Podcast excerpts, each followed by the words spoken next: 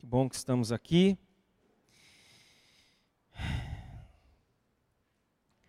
É...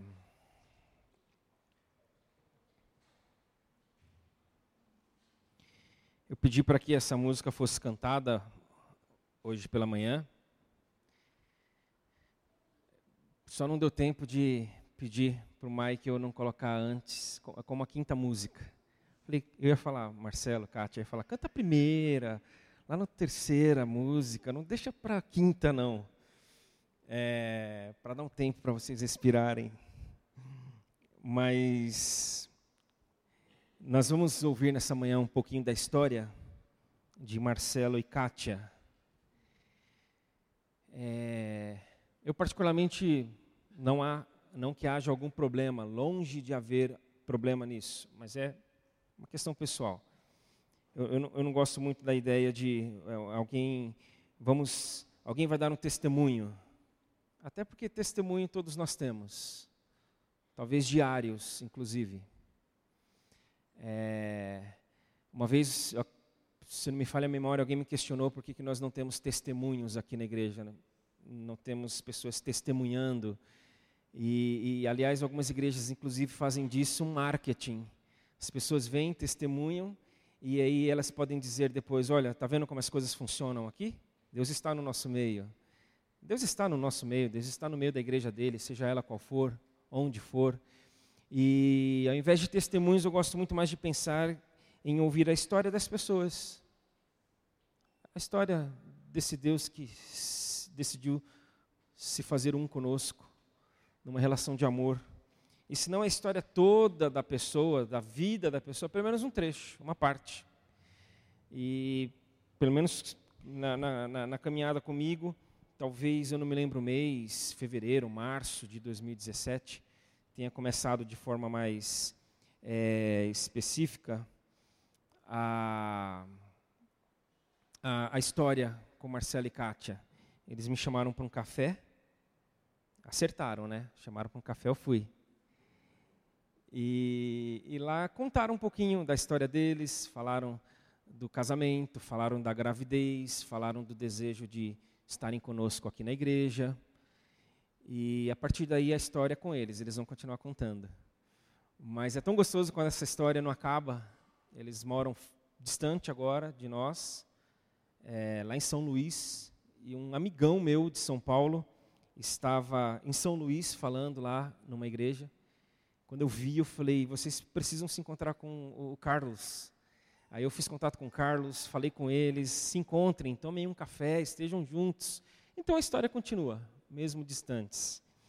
Então eu peço que vocês venham aqui, por favor, e, e fiquem à vontade.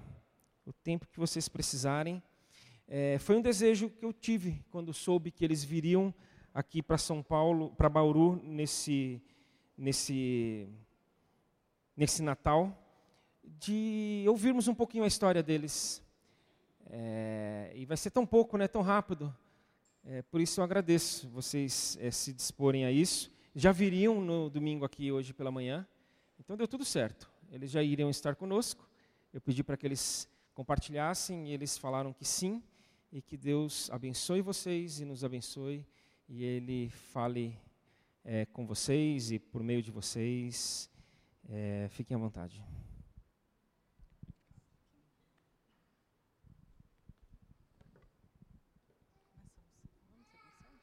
Bom dia, gente. Bom, meu nome é Marcelo, eu, eu sou, estou professor universitário na Universidade Federal do Maranhão, mas eu sou aqui, sou de Andradina e morei 14 anos em Bauru. E aí eu concursei, só para ter um, um, contexto maior. E a Kátia é bancária, a gente começou a namorar em 2015, quando eu vim para cá para concluir o doutorado, afastado. Aí 16 a gente estava firme namorando, e eu lá em São Luís.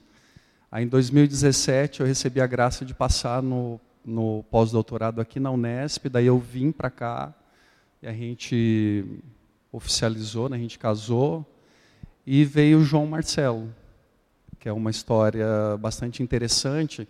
Não é uma história de autopiedade, não é isso que a gente quer falar, nem de superação A gente quer falar como a graça de Deus se manifesta em todo o tempo e que vai amanhecer. Vai amanhecer e tem amanhecido para nós todos os dias. E a Kátia vai fazer uma introdução, depois eu faço a conclusão. É, como o Marcelo falou, nosso filho. Primeiro quero agradecer, como o pastor falou, não é um testemunho, é uma forma de compartilhar o que Deus fez e continua fazendo com a gente durante todo o tempo que a gente esteve com o João na UTI. É, a gente esteve num deserto, mas ele nos encheu com a graça e com a misericórdia dele. Então a gente quer compartilhar com vocês. É, eu vou começar é, falando de Jó 21. Desculpa, Jó 1, 21. É, nasci nu, sem nada, e sem nada vou morrer. O Senhor deu, o Senhor tirou. Louvado seja o nome do Senhor. Nosso filho se chama João Marcelo. Ele, a gente colocou, escolheu esse nome porque a gente teve uma, uma gravidez muito difícil, uma gestação muito difícil. Então, João significa amado e Marcelo significa guerreiro. Aos três meses, quando eu fui fazer o a primeira, é, a primeira consulta né, do, da translucência nucal, que é um exame bem importante para ver se está tudo bem com o bebê, o médico nos disse que o João teria a possibilidade de ter síndrome de Down. Foi muito difícil para mim, mais para mim do que para o Marcelo. É, eu fiquei dez dias assim muito triste, mas Deus foi colocando no meu coração que o meu filho ele tinha e, e seria amado, independente se ele tivesse síndrome de Down ou qualquer outro tipo de síndrome.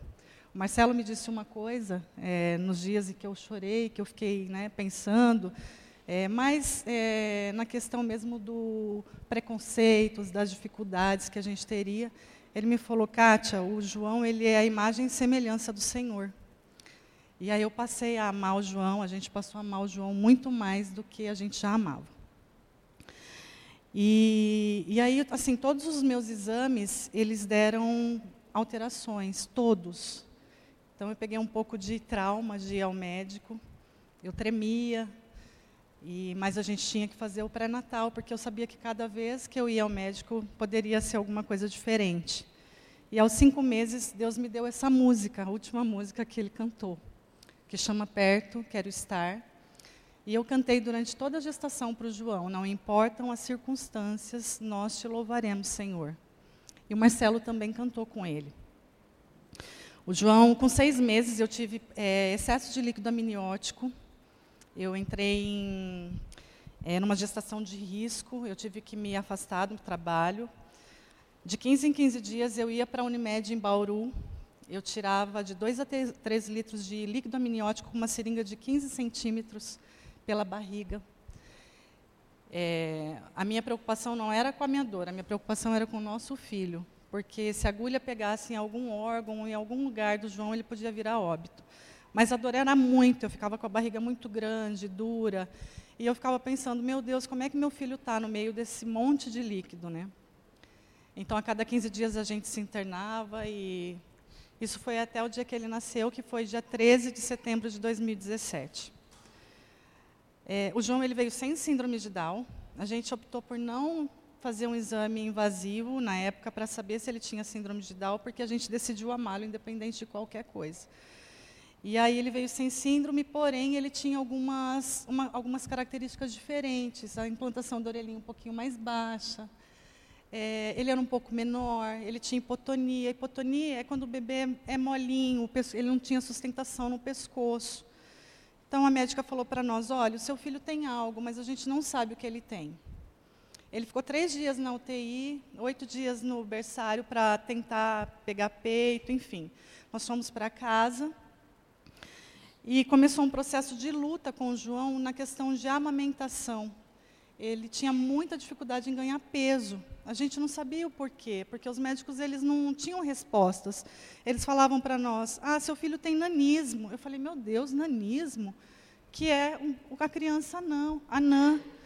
É, seu filho tem, é, eu marquei aqui, erro de metabolismo.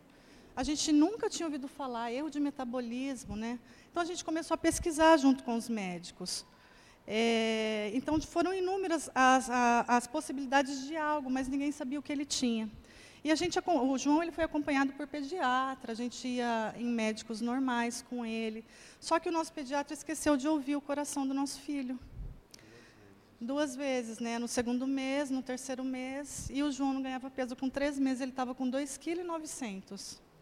E eu te senti um peso muito grande, irmãos, porque a mãe, é, o sonho da mãe é poder amamentar no peito. Não importa como a gente vai ficar depois.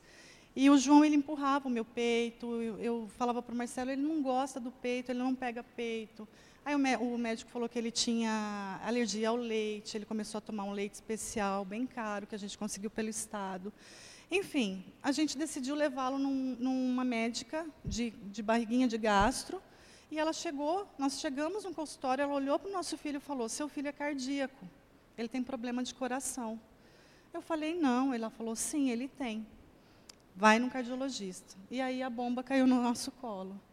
O João, ele era um cardíaco grave, é, ele tinha uma cardiopatia hipertrófica. O coração dele, amados, era duas vezes maior que o coração de um bebê normal.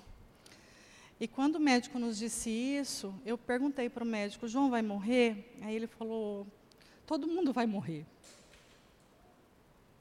Mas eu tive certeza ali que ele tinha decretado a morte do meu filho. E aí a gente foi para casa, a gente chorou, orou muito. A nossa gestação foi uma gestação de muita oração. Nós temos os nossos problemas conjugais, como todo casal, mas a gente foi pais presente do João. A gente não tem o que falar como pai e mãe. Eu creio que o Marcelo não tem o que falar de mim, eu não tenho o que falar dele, porque ele foi um pai muito presente. A gente orou muito. A gente tinha consciência e a plena certeza de que a gente queria ter um filho que fosse instruído no caminhos do Senhor, que ele conhecesse a palavra. A gente tem uma história de vida difícil. Eu me converti em 2011, então eu conheci, eu falo que eu conheci Cristo tarde, porque eu queria ter conhecido Cristo desde o do berço, assim, desde a barriga da minha mãe. Então eu queria mudar a história do meu filho. E aí é, o João veio, ele ficou na UTI, foi para casa, a gente descobriu, na, na UTI três dias, oito dias, foi para casa, a gente descobriu que ele tinha o problema do coração e a gente começou a fazer alguns exames do erro do metabolismo. A gente fez um. E cada exame, irmãos, demorava 30 dias. Quando foi dia 16 de. Quando foi dia 16 de janeiro, ele teve uma febre e aí ele foi para o hospital. Deus é tão bom porque ele passou mal lá no hospital. Ele teve um começo de falência cardíaca. E ele foi para a UTI e assim a gente viu o nosso filho praticamente morto. Ele ficou cinco meses na UTI, foram 137 dias. É, foi muito difícil esse período. O João ele teve ele fez sete transfusões de sangue, ele teve cinco começos de parada respiratória, ele teve uma parada cardíaca comigo na banheira de três minutos. É, ele fez traqueostomia porque o coração dele estava prejudicando já os pulmões de tão grande que era. Ele tinha o coração, o, o pulmão perfeito, mas o coração estava prejudicando. E a traqueostomia, eu sofri muito com a tráqueo, muito, porque ele tinha que ser aspirado a cada três horas. E eu vi o sofrimento dele, o olhar dele para mim. Mas nesse tempo de UTI, o João transformou, através de Deus, Deus transformou o lugar da UTI através da vida dele. O João ele começou a ministrar na vida das pessoas e depois ele passou a ministrar nas nossas vidas. É, esse tempo na UTI, assim, é o que eu falo, a gente comenta, né? As pessoas passaram a nos ver, a gente fazia os nossos cultos diários na UTI, a gente faz devocional em casa de manhã, eu e Marcelo, a gente tem essa prática. Eu recomendo aos casais que é um momento muito importante para o casal, é uma comunhão e uma intimidade com Deus que o casal precisa ter, além de, claro, a intimidade que cada um tem que ter com Cristo. Então a gente passou a fazer as nossas orações, os nossos louvores, e as enfermeiras elas falavam: vocês estão mudando esse ambiente, vocês estão mudando esse lugar. E quando alguém entrava, uma faxineira, qualquer pessoa que entrasse no nosso quarto, eu, era uma oportunidade da gente falar de Cristo para elas. Eu falava: o João é um pescador de gente, ele é como Pedro. Porque era lindo de ver. Ele falava com o olhar, sabe? Ele não podia falar porque ele usava tráqueo, mas ele tinha um brilho no olhar, ele falava com o olhar. Então ele cativou muita gente ali. As, as médicas, elas são muito frias. E elas passaram a ter carinho pelo nosso filho, de tanto que a gente falava assim do amor, sabe, das pessoas. Enfim, quando o João teve um quadro de, de um quadro clínico um pouco melhor, a gente decidiu levá-lo para São Paulo, porque como ele teve muitas muitas intercorrências, toda vez que a gente pensava em levar ele para São Paulo, né, não dava, ele tinha alguma infecção, ele passava mal.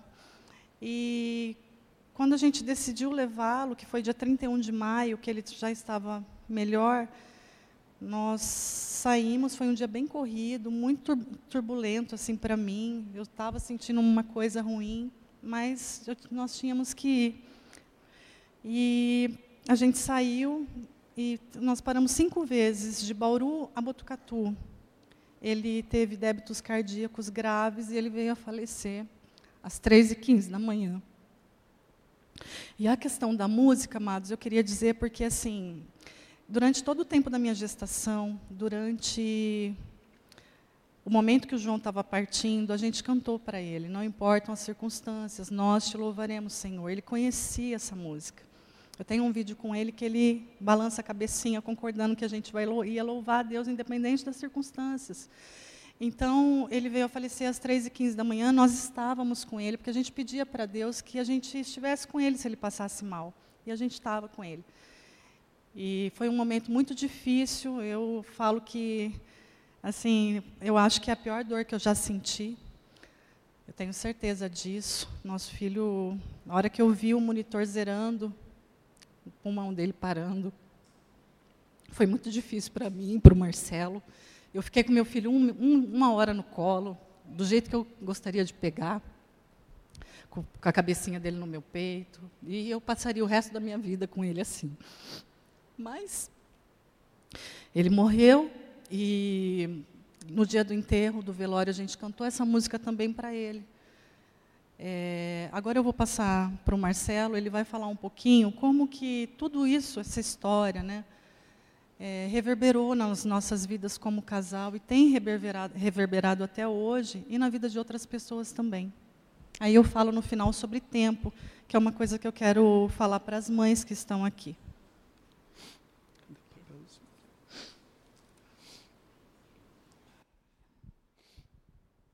Eu esqueci, amado, de agradecer a igreja, no nome do pastor Marcelo, que nos acompanhou durante todo o tempo, a Gal, a Bernadette, os bonetes, porque na maior dor a gente encontrou assim. Eu não consigo ver a Beth Bonete e não chorar. Porque eu lembro no velório do João, que ela foi ali numa, com uma força divina, colocou a cabeça no meu ombro e foi tudo que ela conseguiu. E para a gente tem sido difícil, muito difícil.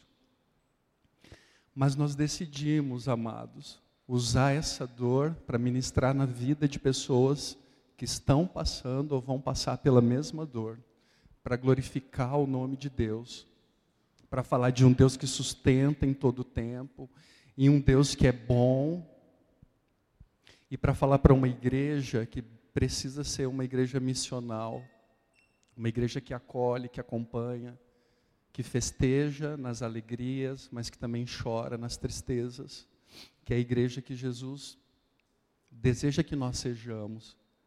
E o que Deus tem ministrado em nós né, e por meio de nós nesse tempo, ser bem breve, é que nos momentos da pior dor, quando a gente chega no pior abismo, a escuridão mais intensa, a graça de Deus ela não se afasta de nós. Ao contrário, a gente é inundado por essa graça. Algo que a gente aprendeu também e a gente está aprendendo é permitir que as pessoas nos ajudem. Porque várias pessoas diziam, nos diziam, ah, eu quero só ver vocês, eu quero dar um abraço. E muitas vezes a gente falava, não, não tem como, a gente tem que ficar com o João, mas na verdade tinha Então, o nosso orgulho muitas vezes não permite que os outros nos ajudem e sejam igreja.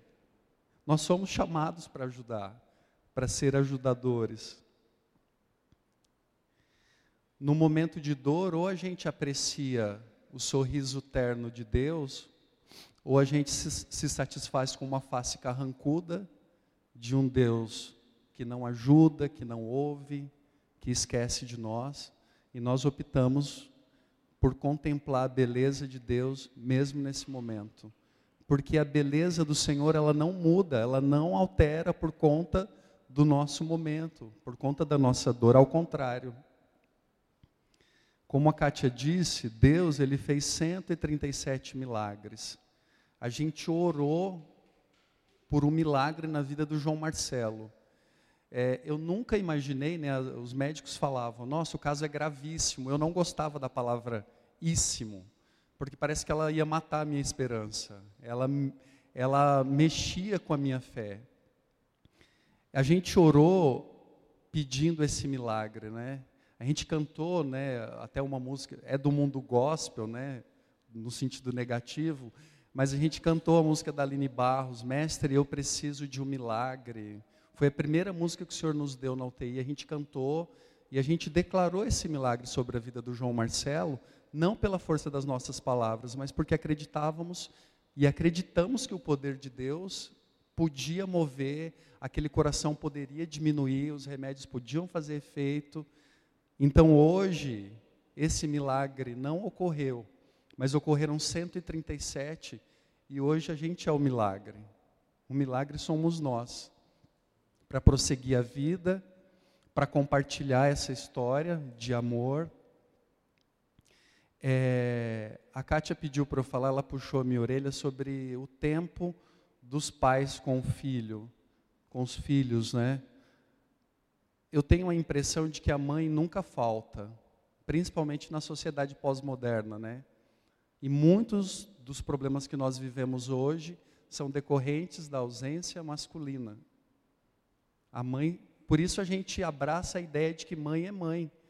Mas eu falo por mim, embora minha autoanálise talvez me favoreça, mas eu eu também acho que pai é pai. No meu caso, eu tentei ser o, o melhor de mim a minha melhor versão para minha esposa e para o meu filho. Então, o que eu digo é essa busca que a Kátia, que a Kátia fala, né, sobre o casal estar junto e o homem assumir a masculinidade, porque a criança não aprende a ser homem com a mulher. A gente aprende com o homem. E isso é o legado de Deus para que sejamos sacerdotes, profetas nos nossos lares, é um, é um exercício e a gente está passando por esse processo agora. No meio da perda, Deus está ministrando, nos levando a um nível mais profundo de compreensão dEle, é, de intimidade com Ele. É, e para concluir, é, é, essa questão da paternidade, Deus começou a ministrar nas nossas vidas. Ele já havia começado na minha, Deus começou a me usar para ministrar na vida da minha esposa. E a história do João trouxe essa questão da paternidade por meio de um monte de pregação, principalmente do Anderson Silva, muito fortes. Porque esses, essas lacunas da infância trazem a gente para a vida adulta, sempre projetando essas imagens né, de pai e mãe no esposo ou nos filhos. E aí, às vezes, o casamento não vai bem, e a gente viveu isso, viu, na UTI. Aí a gente tinha os nossos desacordos e projetava isso no nosso filho.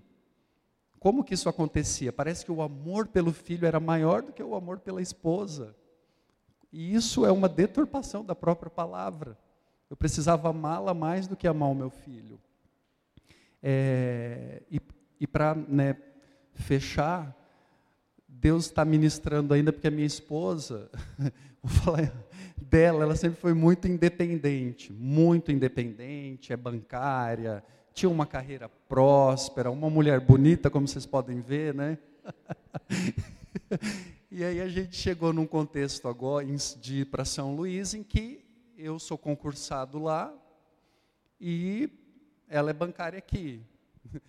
eu vou, vou, ser honesto, ela chegou, não, não nesse tempo, mas antes ela chegou a propor que eu exonerasse. Eu falei, não, não posso exonerar, né? A gente não sabe como o país vai ficar, né, com, com esse contexto político.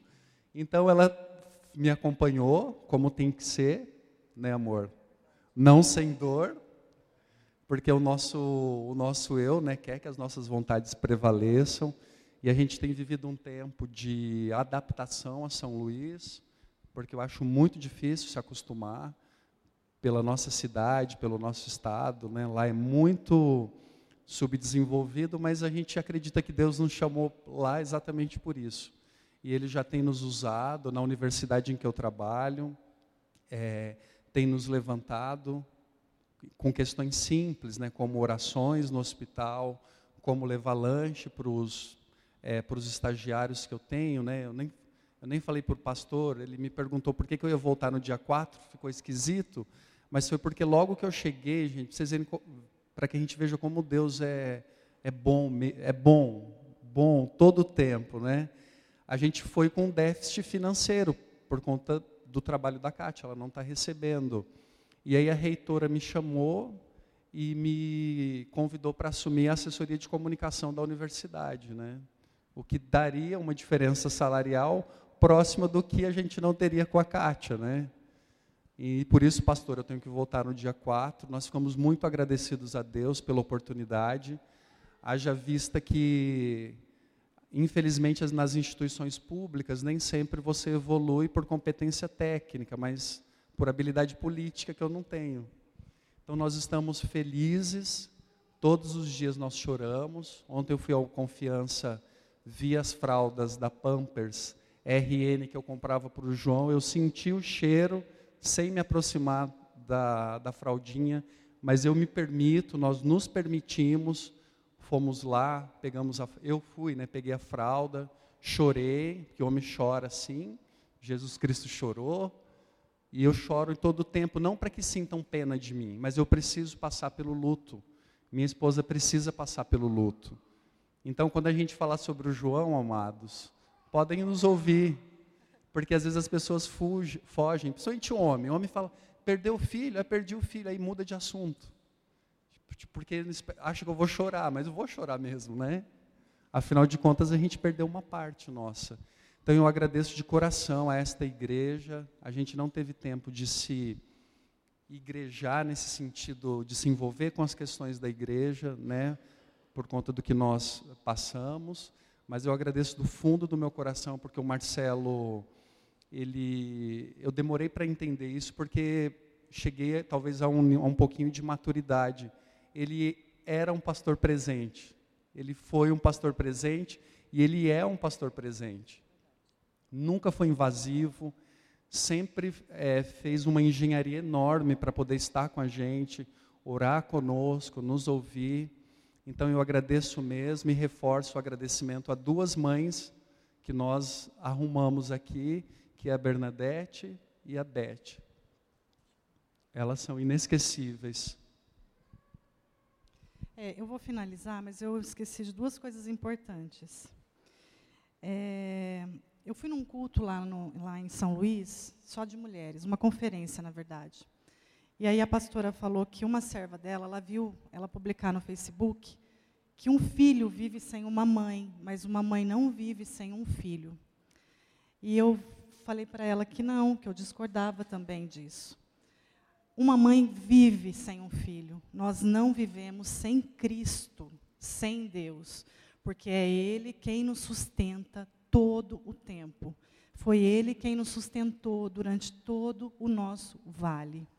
E eu também ouvi, nós ouvimos uma pregação na igreja, na igreja que a gente está congregando e me tocou profundamente. Ele falou sobre aquela passagem do Vale de Ossos. Ele falou: o vale não muda, amados, o vale continua sempre no mesmo lugar.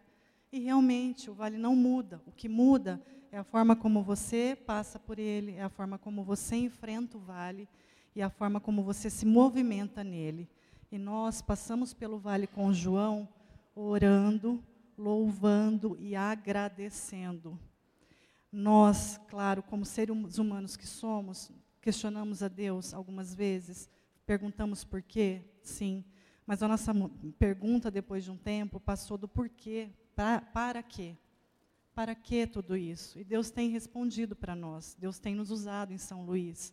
É uma adaptação difícil, porque são pessoas diferentes, mas eu creio, como o Marcelo falou, eu estou parada lá, entre aspas, mas tem sido um tempo de muito aprendizado, de leitura da palavra, de conhecimento, um tempo muito único e, e bom com Deus. É aquela, aquela coisa, né?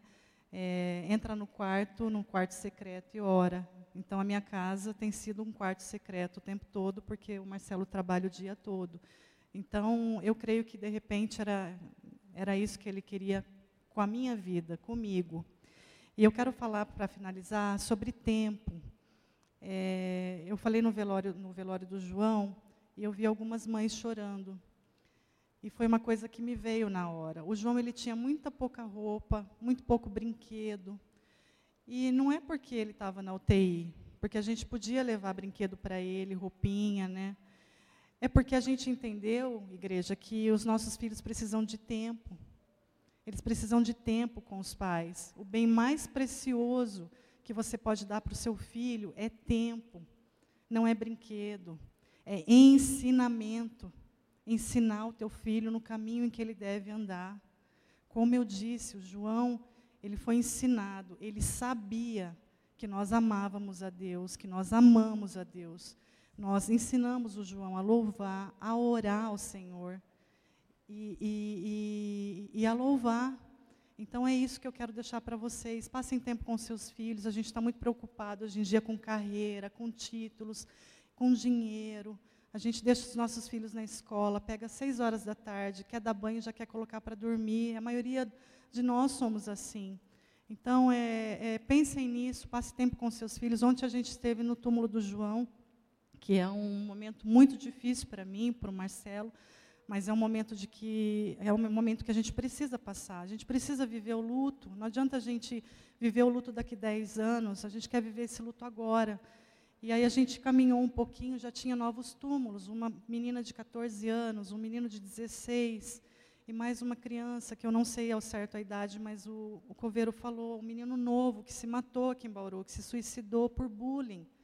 Então, assim, é, eu fico imaginando, fiquei imaginando a dor dessa mãe porque perder um filho por morte natural já é difícil. Imagina um suicídio de uma criança.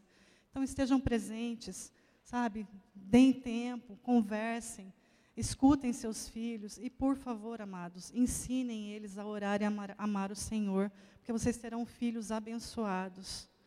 Eu agradeço a oportunidade de, de compartilhar nossa história, de falar do nosso amor mesmo, o amor que Deus tem conosco ele é bom o tempo todo. Nós perdemos um filho, mas nós ganhamos intensamente a presença de Deus todo o tempo na nossa vida.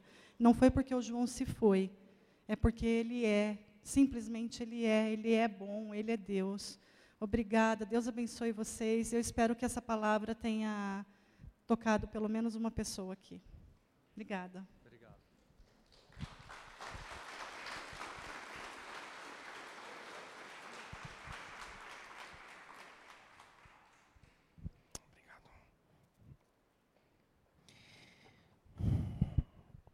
Eu não vou pregar. É, a mensagem já foi dada.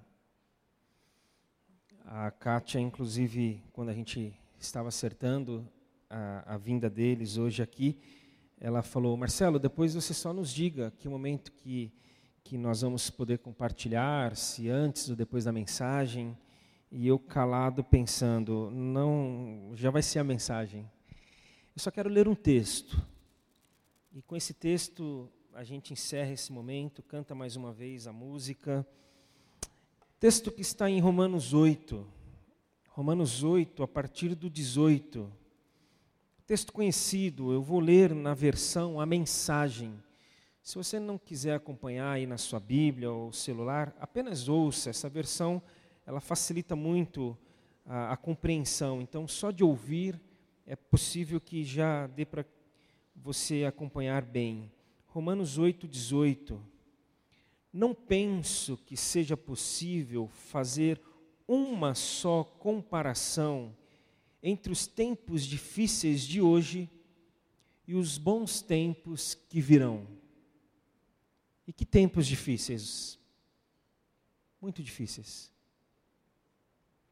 Mas não se comparam aos tempos que virão. O mundo criado quase não se contém esperando pelo que vem a seguir. Tudo na criação sofre restrições. Deus a controla até que todas as criaturas estejam prontas e possam ser libertadas para os tempos gloriosos que virão. Enquanto isso, a alegria aumenta com a expectativa. Tudo ao nosso redor observa uma criação grávida. Os tempos difíceis de dor neste mundo são apenas dores de parto. Mas isso não é apenas ao nosso redor, é também dentro de nós. O Espírito de Deus está nos impulsionando por dentro nós também sentimos dores de parto. Nosso corpo estéril e sem vida deseja libertação plena. É por isso que esperar não diminui. Assim como a espera não diminui a gestante, na verdade, é uma espera que nos faz sentir grandiosos. Naturalmente, não vemos o que nos causa isso, mas quanto mais esperamos, mais nos sentimos assim e mais alegre se torna a nossa expectativa. Se em algum momento nos cansamos de esperar, o Espírito de Deus está do nosso lado, nos dando aquela força. Se não sabemos como orar, não importa. Ele ora em nós e por nós, utilizando nossos suspiros sem palavras, nossos gemidos de dor. Ele nos conhece melhor do que a nós mesmos, como conhece a nossa condição de gravidez e nos mantém na presença de Deus. Assim podemos ter certeza de que cada detalhe em nossa vida de amor a Deus é transformado em algo muito bom. Deus sempre soube o que estava fazendo. Ele decidiu desde o princípio moldar a vida daqueles que o amam pelos mesmos padrões da vida do filho, pois o filho é o primeiro da fila na humanidade que ele restaurou. É isso. A nossa vida presente, ela, ela foi muito resumida pela vida de Marcelo e Kátia e João Marcelo um dia isso vai acabar aqui. E nós vamos viver sem essas dores todas. Vai acabar.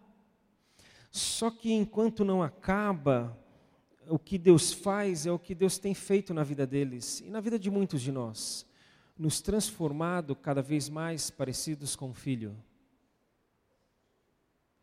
E parecer com Filho significa ser humano. É, nos últimos dois anos, eu não tenho dúvidas de que Marcelo e Kátia são e estão e se apresentam hoje muito mais humanos do que dois anos atrás. Um processo de humanização, de se tornar gente, como gente tem que ser. Então, é, enquanto aqui estamos, vivendo e passando pelo que estamos vivendo e passando, até que tudo isso acabe, Deus vai agindo em nós, nos transformando como Cristo, nos tornando mais gente, mais humanos. E só que o texto fala que tem horas que cansa esperar, é que esse processo é doloroso, que esse, que esse processo é, é penoso. Aí o Espírito Santo intercede por nós. Quantas vezes, sem que vocês nem soubessem, nem percebessem, nem sentissem, o Espírito Santo estava lá. É, pai, eles não estão sabendo como orar. É, pai, eles estão confusos, perdidos, sedentos, chorosos, inquietos, duvidosos. Eu estou aqui intercedendo por eles. Eu vim no lugar deles. Eu estou aqui. Então, acho que essa palavra deles e esse texto lido é, talvez seja muito propício para fechar o nosso ano. Muito propício. Muito propício para começar um novo ano. Muito. De que o que vivemos um dia vai passar. Mas que enquanto não passa, que Ele nos transforme a cada dia mais a imagem do Filho, mais humanos. Humanos na forma de ver, de enxergar, de ouvir, de tocar, de compreender, de falar, de nos relacionar. E tem horas, e não serão poucas, em que a gente vai fraquejar, mas que a gente possa ter a certeza de que nessas horas o Espírito Santo vai estar intercedendo por nós, vai estar orando por nós, vai estar pedindo por nós. E é o que nós vamos fazer agora, nós vamos interceder pelo Marcelo e Kátia mais uma vez. Eu vou pedir para que vocês venham aqui à frente novamente, e eu vou pedir para que as duas guerreiras, mães guerreiras, fiquem ao lado deles, cada uma de um lado. A gente ora, a banda vem, a gente canta para encerrar a celebração de hoje, a nossa última do ano. Se você quiser ficar em pé já, fique em pé. E vamos orar. Vamos agradecer ao Senhor porque Ele tem nos sustentado, porque Ele tem nos mantido, porque Ele tem nos humanizado porque a gente não é máquina, a gente não é robô, a gente não é animal, a gente é gente. E que a gente possa ser cada vez mais gente como gente tem que ser. Como gente precisa ser. Como Cristo foi. Como Ele é. E como Ele nunca vai deixar de ser e sempre será. Vamos orar, vamos orar. Senhor, muito obrigado. Muito obrigado por essa manhã, muito obrigado por esse tempo, muito obrigado pela tua palavra, muito obrigado pela tua presença, muito obrigado porque o Senhor é bom. Não importam as circunstâncias, o Senhor continua o mesmo. E isso nos sustenta, isso nos mantém, e isso, é, na verdade, essa é a nossa esperança, de que o Senhor não mudou, não muda e jamais mudará de que tudo que foi vivido pelo Marcelo, Kátia e João, enquanto aqui esteve no colo e nos braços deles, foi vivido na tua presença, foi vivido no Senhor, foi vivido por ti, para ti, e de que João Marcelo está onde sempre esteve, nos teus braços, de que ele nunca saiu dos teus braços, de que por um tempo que para nós a gente pode dizer com liberdade diante do Senhor, infelizmente foi pouco para nós, mas que por um tempo ele esteve nos braços do Marcelo e da Kátia, mas por toda a eternidade ele está nos teus. Muito obrigado porque por essa história de amor, essa história de vida, essa história de esperança, essa história de consolo, essa história da tua presença presente de forma profunda e cada vez mais profunda na vida deles. Muito obrigado porque hoje eles são muito mais humanos. Muito obrigado porque hoje eles são muito mais Cristo na vida deles. E eles em Cristo. Muito obrigado pela referência que eles se tornam para tanta gente, lá onde eles estão. E que lá, Senhor, que lá o Senhor possa continuar consolando, dando a eles sentido, propósito, missão e uma nova perspectiva. Que novos frutos o Senhor dê a eles. Que aquilo que o Senhor ainda tem para dar para eles, o Senhor dê. E eles possam receber com alegria. E tão logo recebam, eu não tenho dúvida de que eles farão aquilo que eles fizeram com João. Eles disseram: É teu, Senhor. É teu, Senhor. Senhor, abençoa a tua igreja. Obrigado pelo ano de 2018. E obrigado por tudo que viveremos em 2019. Porque sabemos que o Senhor estará à frente, indo adiante de nós, cuidando e preparando, abrindo caminhos e nos permitindo viver e ser cada vez mais Cristo, ser cada vez mais gente, sermos cada vez mais humanos. Nos humaniza, Senhor, para a tua honra e para a tua glória, para o nosso bem, para o alcance de tantos ainda que o Senhor deseja. É o que nós oramos, Pai. Em nome de Jesus. Amém, Senhor. Amém.